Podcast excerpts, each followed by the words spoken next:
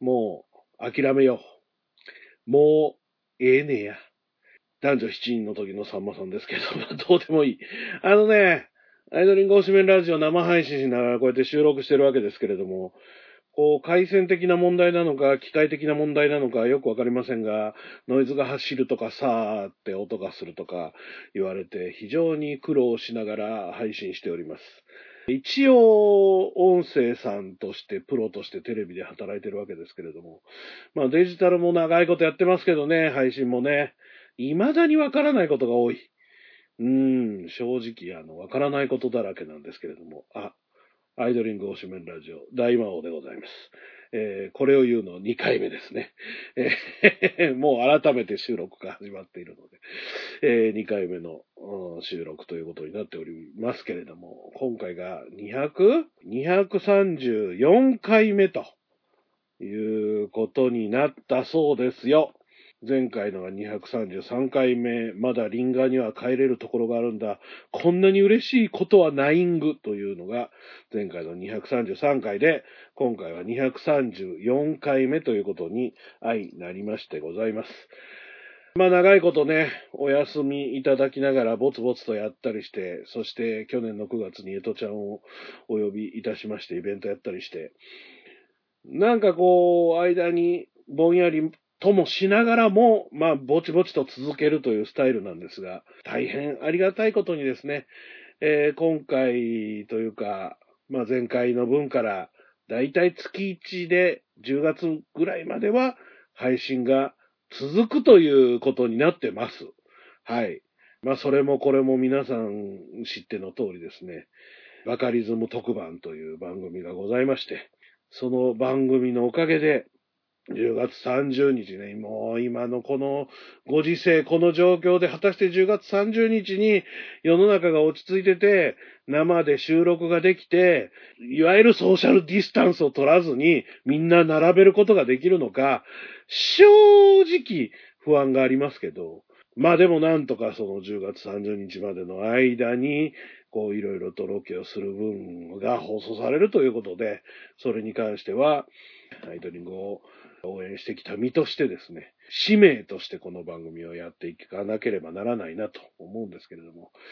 まあ、あの、まずは、その、バカリズム特番よりも前にですね、まあ、何の話をしようかなと。なんせこう、お芝居見れるとかですね、イベント行くとかですね、まあ、いろんな予定が全て潰れてしまったので、まあ、今後どうなるかわからないんですけれども、まあ、僕的な大変こう嬉しいトピック、嬉しい。ん？嬉しい？うん。まあ、東京の人にはなかなか分かってもらえない感覚かもしれないですけれどもね。今、あの、玉川ラムタンが京都に住んでいるということで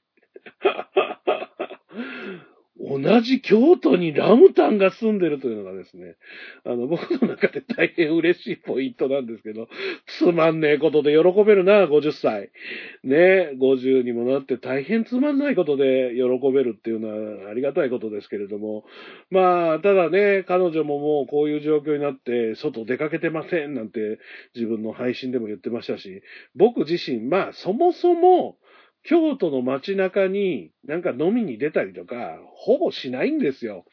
だから、街中でそもそも出会える機会っていうのは、まあないですよね。まあこういう状況にならなくても街で会わないと思うんですけど、もしもじゃあ街で会ったとして、あ、ラムさんだよね。僕大魔王です。とか言えるかっていうと、多分言えません。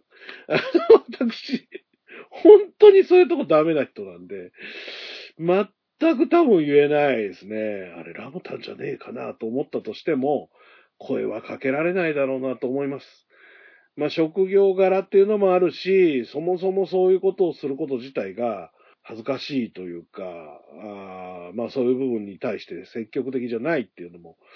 あるんですけど、まあその昔ですね、あの、アイドルとか全然応援とかしてなかった時代に、まあ僕にもね、不詳私にも彼女がいる時代がございまして、えー、どこかデートでね、ランチしてたんですよ。そしたらそこのお店の中に、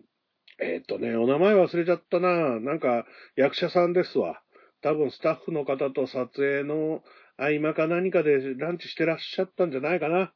で、その、まあ、当時付き合っていた女の子がですね、えー、なんとかさんいるわ、と。サイン欲しいとか言うんですよ。あの、じゃあもらってきたらいいやんと。で、冷めてるんでね、僕はね。冷めてるというか、いや、なんか、私は声をかけられへんから声をかけてほしいって言うんですけどね。まあ僕はあの、テレビスタッフでもありますから、その、撮影の合間だったりね、プライベートで来てらっしゃるにしても、そこで、何々さんですか？サインいただけませんか？っていうね、声をかけること自体がすごくこう嫌なんですよね。だから、まあ声かけるならかけてきたらいいけど、俺はやらないということで、まあ大変な大喧嘩になったことがあってつまんないことで喧嘩したもんだなと思いますけど、結構な大喧嘩になりましたね、あの時はね。完全な知り合いだったらわかんないですよ。例えば僕のライブに出たことのある人とかならわかりません。向こうが気がついてくれるっていうことが絶対条件ですね。向こうが気がついてくれて手を振るとか、あどうもとか、またねとかいうことはできるかもしれないけど、向こうが気がついてもいねえのに、こっちから、どう、僕大魔王って言うんですとかいうのは、ちょっと無理ですね。うん、僕にはちょっと無理。そんなことできる人はすごいなと思ってますけどね。まあでもあの、そもそも、スーちゃんも京都出身ですし、まあずっと東京に住んでると思いますけど、えー、ミラッチョだって、大阪に住んでたわけですよ。旦那さんが楽天行くまでは。大阪に住んでたわけだし、そういうことを考えると、別にそんなことで興奮する必要もないと言えばないんですが、まあ京都に住んでんだなと思うとちょっと嬉しいじゃないですか。どういう理由で京都に住んでるかは知りませんし、まあそれはあんまり関係ないんですけどね。今フリーでいらっしゃいますしね。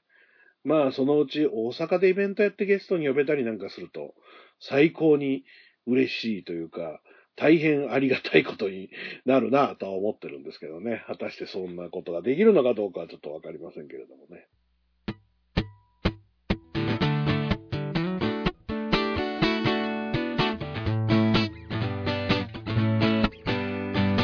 大魔王ラジオチャンネル。大魔王ラジオチャンネルはいつもあなたのそばにいます。大魔王が運営するネットラジオ、そして YouTube の各番組。大魔王、春郎のグッタイミュージック。帝大魔王のオタクの隠れ家。大魔王、岩橋の貴族のたしなみ。分かち合うラジオ音楽館。大魔王とヒギのクリエイターズラボ。最強最後のドルオタ工場。大魔王のお風呂ラジオ。すべての番組をぜひチェックしてください。登録もお願いします。せーの、大魔王ラジオチャンネル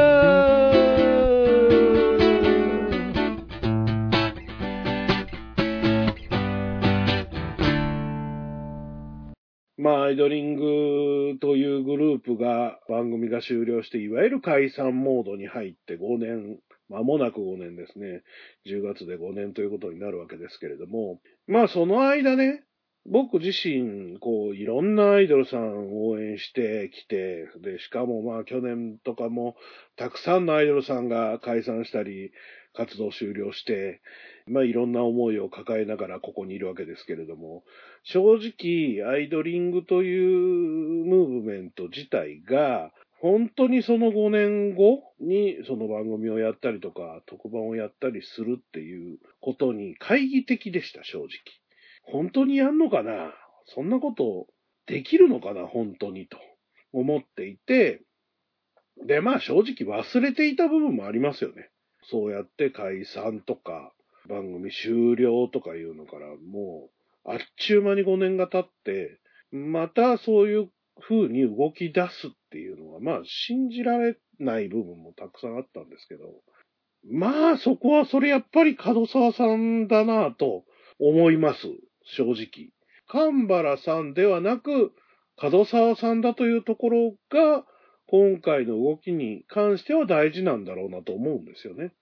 お二人とも、それぞれにアイドリングというものに愛情を注いでることは間違いないと思いますけど、その愛情の注ぎ方のテクだというか、やり方が違うんだろうなと思ったりはしていまして、今回がやっぱり角沢流の愛情の帰結のさせ方というか、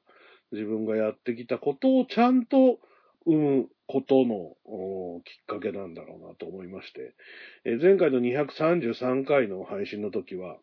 バカリズム特番を見ず、見ないで、えー、配信をすると。まるで見たかのように、えー、収録をするということをやったわけですけれども、まあ今回その15分番組の1回目の配信に合わせて、前回の1時間番組でしたっけ？あれ ?30 分 ?1 時間？わかんないけど、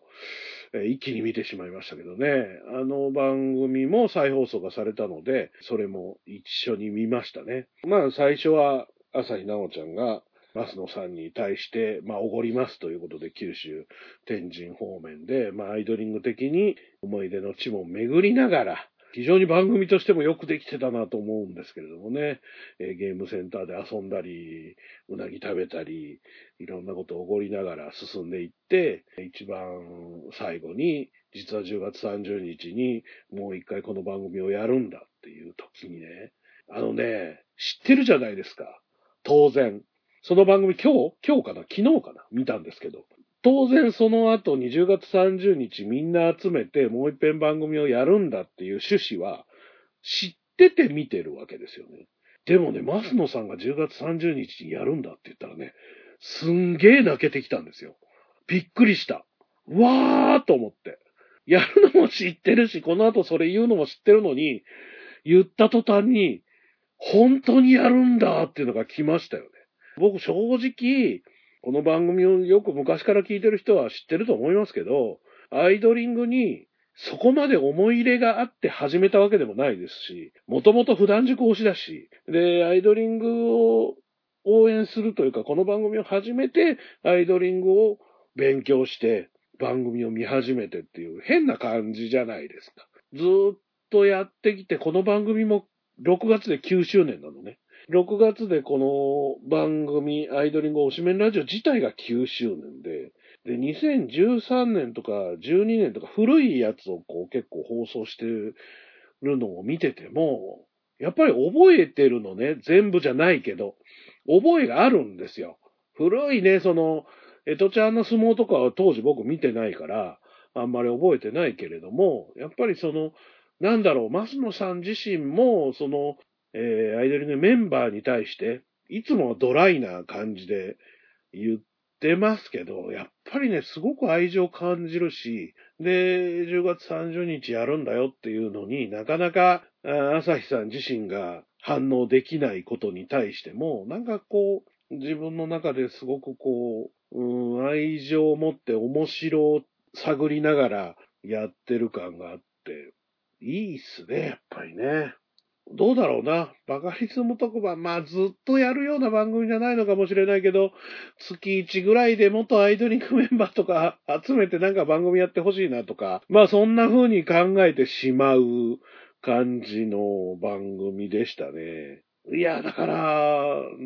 まあ今、現在そのアイドリングの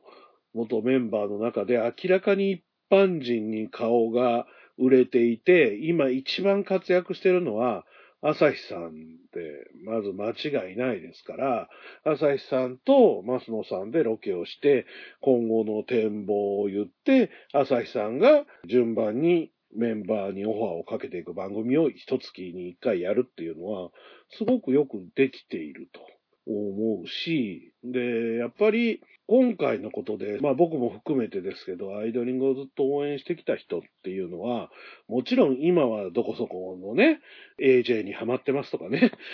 AJ にハマってますとかね、AJ にハマってますとかいう人がいっぱいいるじゃないですか。いやいや、他にもいっぱいいますよ。他にも AX だとか、もっと地下アイドルに行ってるとか、もっとこう、ライブアイドルみたいなのに行ってるとか、こう、いろいろあります。僕ももう、いろいろありました、この5年間ね。あの、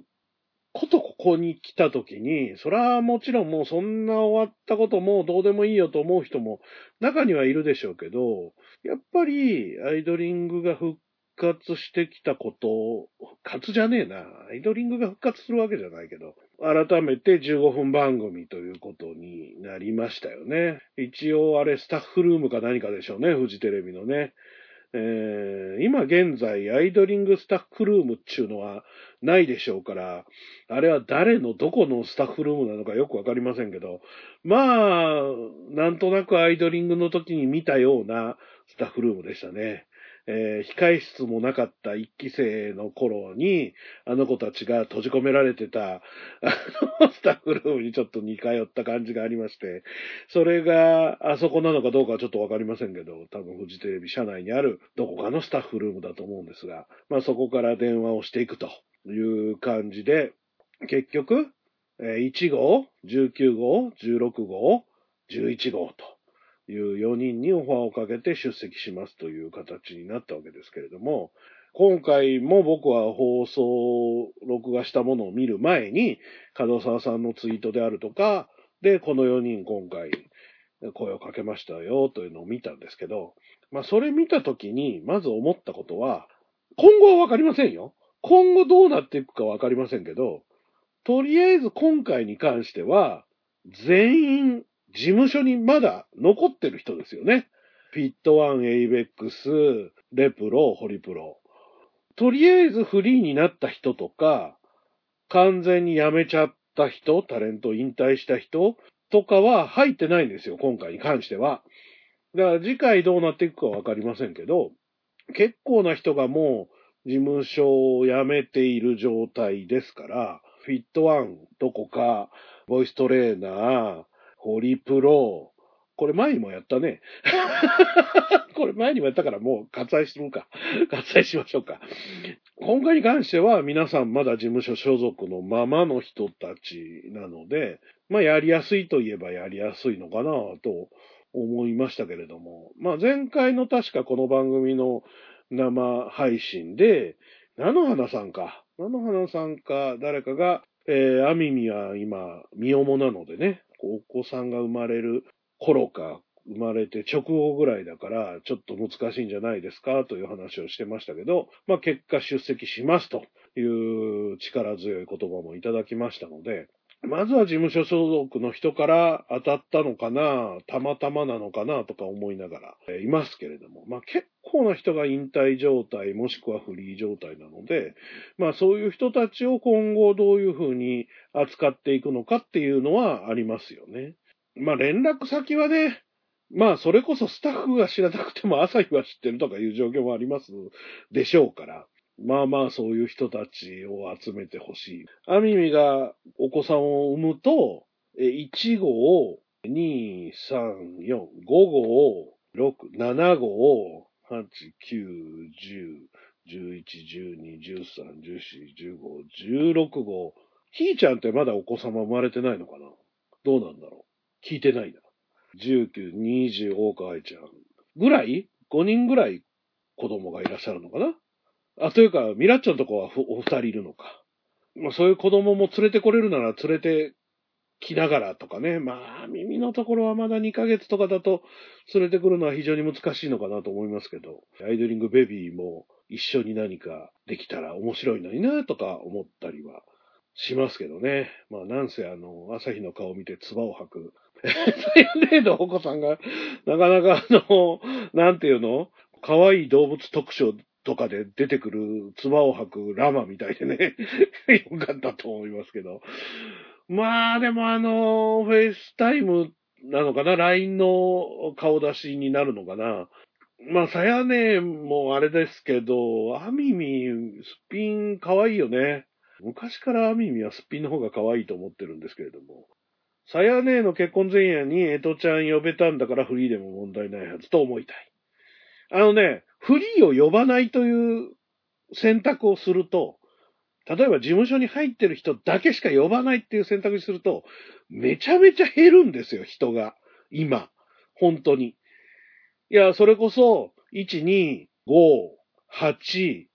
9、10、11、12、13、14は呼べるね。15も呼べる。16も呼べる。17、18が多分呼べないんですよ。で、19呼べるけど20呼べないでしょ？で、21呼べないでしょ ?22 は呼べる。23はまあ自分が事務所だからな。24呼べない。25は呼べる。26呼べない。27は呼べるけど28は呼べない、29呼べない、30呼べない、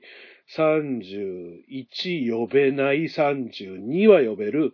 33呼べない、30 4呼べない、35呼べないことになっちゃうんで。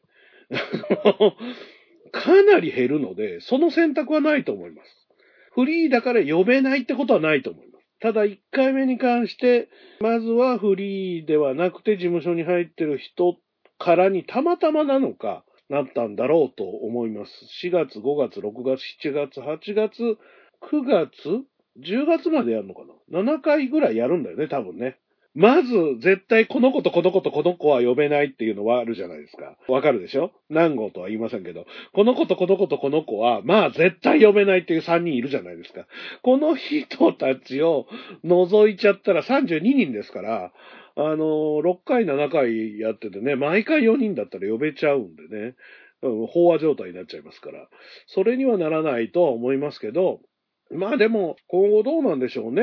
ああやって電話で勧誘するという形をこれから先もやるのか、次回はロケ形態になりますとかね。まあ、1回目の、いわゆるその特番のね、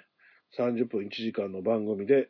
僕的に一番面白かったのは、副会に行ってる時に、えー逃げ切れなくて見切ってしまった門沢さんでしょうね。で あれが映ろうとしたわけじゃなくて、こっち来ちゃったってなってるんですけど、編集的に切るのも難しい場面だったので、切らなかったんですよね、あれね。まあ、ああいう時ね、困るんですよ。僕らもロケやるからわかるんですけど、ロケやって、その、ああいう狭い店の中で、それでもやっぱり見たいわけじゃないですか。店の外にいると見えないからわからないから、例えば音を飛ばしてね、音だけ聞いといてもらうとかもできるんですよ、音声さん的にね。だけど、やっぱりなんだかんだっつって、こう、中で見ときたいってなって、まあ逃げ切れなくてカメラに映っちゃうっていう、あの状況が面白かったですけどね。僕的にはね。まあでも、そうだな今後やっぱりこの子もあの子も呼んでほしいし、そりゃ10月30日になんだったらそれまでに集まっていただいて、去年のアイドリングのその再結成というか、あのティフのね、特別の時のように歌えるものなら歌ってほしいし、いろいろありましたけど、今回その一1回目のその15分番組でね、一番その象徴だったなと思うのは、僕たちも危惧していた、そもそも最終回にいた子たちだけで作るんじゃないの？そうだと思ってたっていうのをさやねえにまず言わせることが大事なんですよ。多分。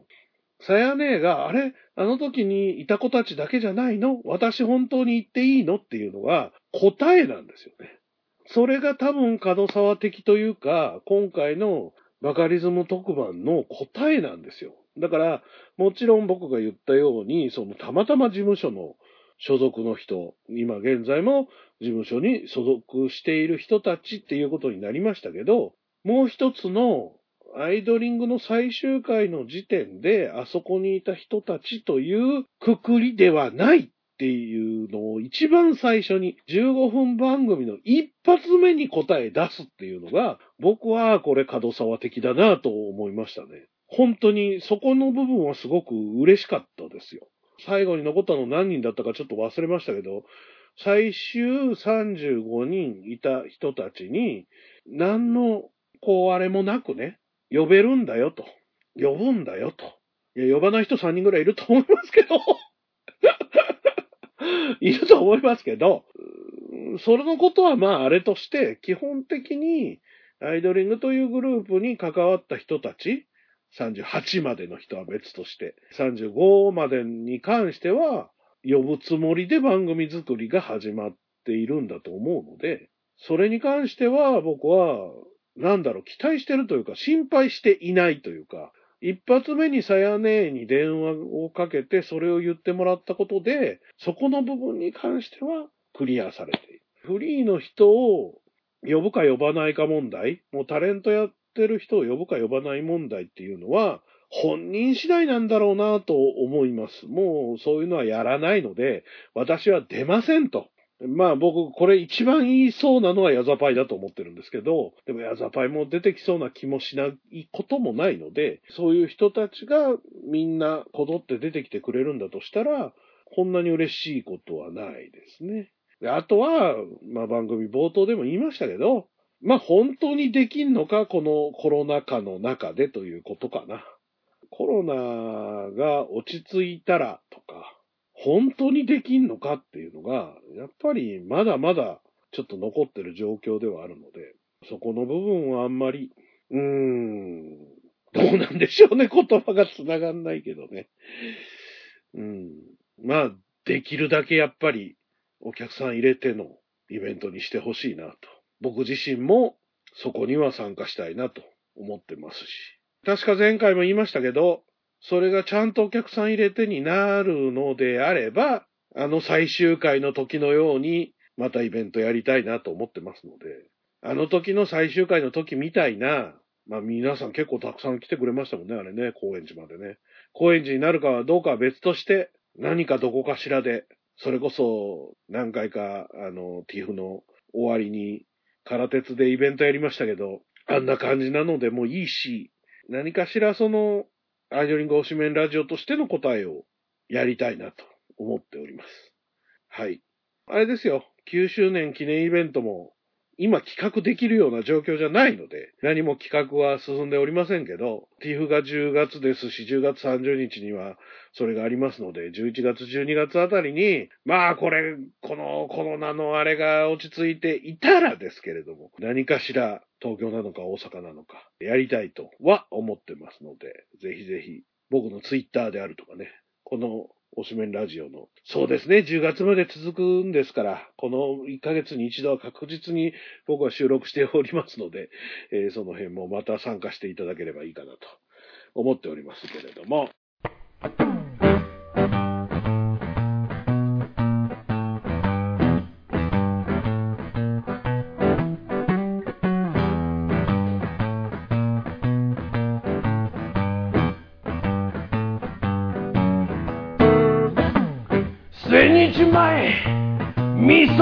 ビル2階上がってすぐ。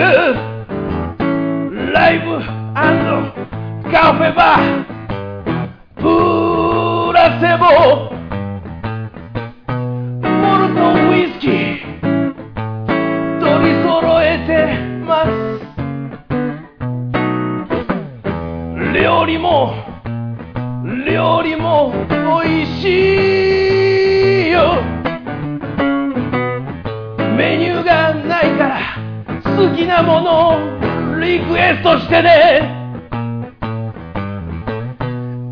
なたの好みに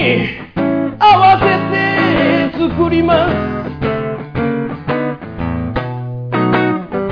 ライブもやってます。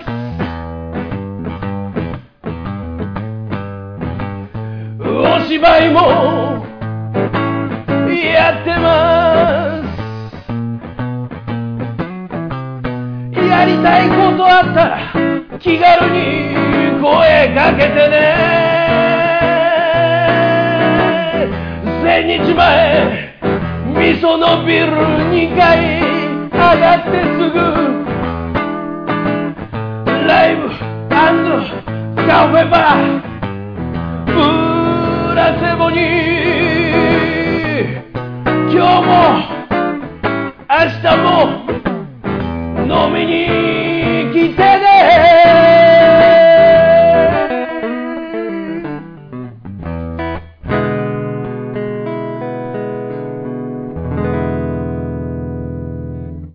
さて、一通ね、メールをいただきましたので、メールを読んでいきたいかなと思っておりますよ。大魔王様、初めてメールします。テケモトと申します、えーメールいただきましたので、ありがたく読ませていただきます。アイドリングは目に青葉が発売された4期生が入った頃から地上波やカンパケの配信で見るようになりました。推しはマイプルヒーちゃんごっちゃんでしたと。おなかなかあれですね、シャープな感じというか、顔がとかいうよりも、なんかこう、性格、ん？ごっちゃんシャープだったかな？アイドリング推しメンラジオもどこで知ったかは忘れましたが、ポッドキャストで拝聴していました。アイドリング解散とともにポッドキャストは解除したのですが、インスタやツイッターで解散後の活動を数名、ごっちゃんマイプル、カレンちゃん、ミケイラなどはフォローをしておりましたと。アミミや最近の朝日の活躍は元リンガーとしては喜ばしいことですが、その他のメンバーの活躍は世間に知られることはあまりなく、自分の中でも興味が薄れてきておりました。しょうがないね。しょうがないですよ。うん、しょうがないです。しかしご存知かと思いますが、昨年あたりから BS12 のザ・カセットテープミュージックという番組でトンちゃん、梅子、サカッチ、フルちゃんがテレビで活躍しているのを見て、久しぶりにリンガー熱が湧き上がってきました。あのね、カセットテープミュージック僕 BS 持ってないから見れてないんですよ。一回も見たことないんですよね。残念ながら見たいんですけど。先日のバカリズム特番朝日さんがメインではありましたが、マスノさんからエトちゃんのお話やセリニャンの話が出るなど、ファンにとってはたまらない内容の番組で、さらに10月まで朝日メイン企画で元アイドリングメンバーが随時出てくるなんて、なんて素晴らしい番組なんでしょうか。CS の番組とはいえ、これで番組が成立するのは、根強いアイドリングファンがいることと、島田さんや門沢さんの熱意なんでしょうね。10月30日は何名参加するのか楽しみにしています。ちなみに、私、アイドリングから離れてからは、スーパーガールズや私立恵比寿中学などにハマり、今は日向坂46を応援しております。なぜ日向坂46かと言いますと、現在地上波で放送されている日向坂で会いましょうの影響です。オードリーと日向坂46とのはちゃめちゃ感が、かつての増野さんとアイドリングのような感じに見えてとても楽しいのです。ご覧になっていなければ動画などで見てくださいと。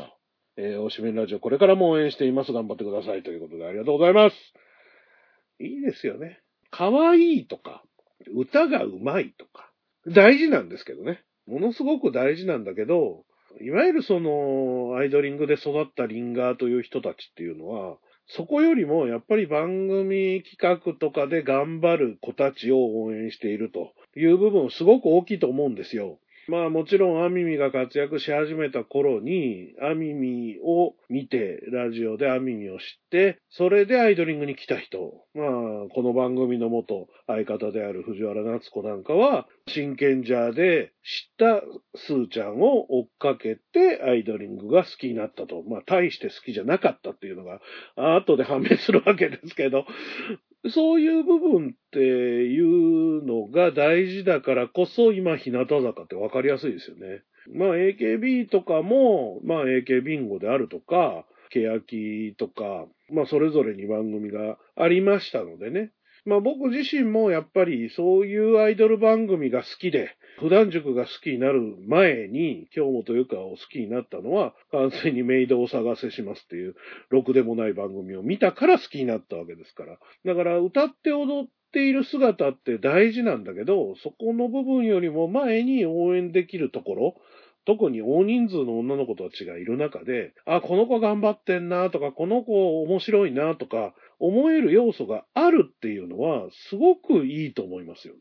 アイドリングというグループがあって、アイドリングという番組、まあ番組があったからこそグループができたわけだから、マスノさん自身も特番の中で言ってましたけど、一期生っていうのはそもそもアイドルだと思って、まあアイドルグループというか一人のアイドルを作るために定期化されてたって話ですし、で、2期が入ってきてなんやと、わてら9人で、わてらとは言うかどうかわかんないけど、わてら9人でアイドリングとしてやっていきまんのになんで2期いうもんが来ましたんやと。昔、マスノさんも言ってましたけど、1期生っていうのは2期生が入ってこなかったらなかった言葉ですしね。アイドリング1期生って言われてるのが2期生が入ったから1期生になったので。まあでもそのライバル関係があったからこそあの番組は面白くなったのだと。1期生だけだったら面白くなかったんだっていうマスノさんの言葉っていうのは、今考えるとすごくこう、哲学的というか、あの番組を象徴する言葉なんですよね。だから2期生が入って3期生が入って、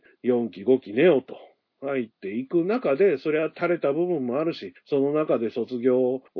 せざるを得なくなった人たちもいるし、いろんな形を変貌させながらアイドリングというものが存在していて、それを僕たちが応援してきた。で、その番組もなくなって、それぞれになった時に、まあ僕それぞれの皆さんをまあ平等でもないけど、一応見て応援しているけれども、興味なくなるっていうのはあると思うんですよ。それこそ、テケトモさんのように、日向坂に行く人もいれば、アイドリングで癖になった女の子たちのライブを見るという方に向いて、もっと違う、もっとライブしてくれる、もっと歌が上手かったり、もっとパフォーマンスが良かったりするところに流れていく。よく、ドロータ工場という番組の中でも、ちょうど2年半前とか、ね、 TIF2017あたりの編集最近してるんですけど、スーパーガールズの話もしていて、まあ、スパガで、ちょうどその頃にね、僕はあの、安倍ゆめり推しになったんですよね。僕はもともと志村推しで、その後、浅川推しになって、ゆめり推しになったんですね。なぜゆめりを推すようになったかっていうと、たまたま関西の、関西テレビの番組、えー、ブラックマヨネーズの番組だったかに、スーパーガールズが呼ばれたんですけど、その時に、浅川いなかったんですよ。宮里もいなくて、志村もいなかったのかな？で、もう喋れる人がほぼいない状況の中で、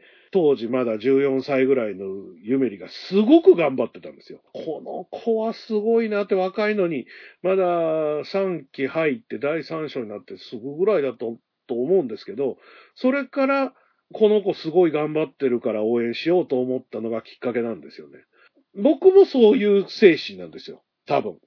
僕自身もアイドルに対して、もちろん歌って踊って顔が可愛い、好きなタイプっていうのはあります。目が離れてる、背がちっちゃい、ありますけど、そうじゃなくてもいいんですよ。あ、この子応援したいな、応援できるな。この子すごく頑張ってんな。バカ好きだけどバカすぎると嫌だなとかね。だからラジオもよく聞きますけど、ラジオ頑張ってる人であるとか、そういう番組とかで無茶ぶりされた時に必死になってる子たちっていうのを応援する、その、テケトモさんの気持ちすごくよくわかります。だから、ちょっとでもその、なんでしょうね、アイドリングみたいな番組じゃなくてもいいから、もうちょっとペース、その当時みたいなペースじゃなくていいし、もっとアイドリングというメンバーにこだわる必要はなくても、何かそういう番組がまたあればいいのにな。このバカリズム特番でね、またあと5年後なっていうんじゃなくてね、何か新しいムーブメントが作れたら面白いのになと思ってはいますよね。だからそれを期待したいなと思ってこの番組、